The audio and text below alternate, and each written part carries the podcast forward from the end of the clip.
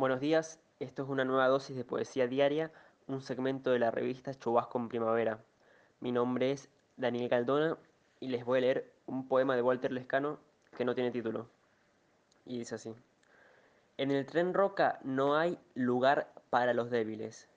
Recién me invitaron a pelear porque no les quise dar el celular y un vendedor ambulante me vendió un chocolate vencido. Hago trasbordo en Temperley por el altavoz avisan que hay demoras por razones ajenas a la empresa. ¿Por qué se habrán suicidado esta vez? La gente se acumula en el andén. Me compro un pancho que al primer mordisco me da arcadas. Lo voy a tirar y un chico me pregunta si se lo doy. El vagón está repleto. Voy parado, no puedo leer, por la cercanía de las personas. Siento que me apoyan, que me roban la billetera, que me falta el aire, que necesito un auto, que Dios no existe. Llego tarde a la escuela. Me retan la directora, la preceptora y mis alumnos.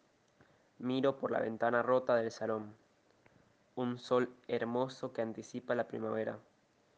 Pido que abran el manual en la página 86.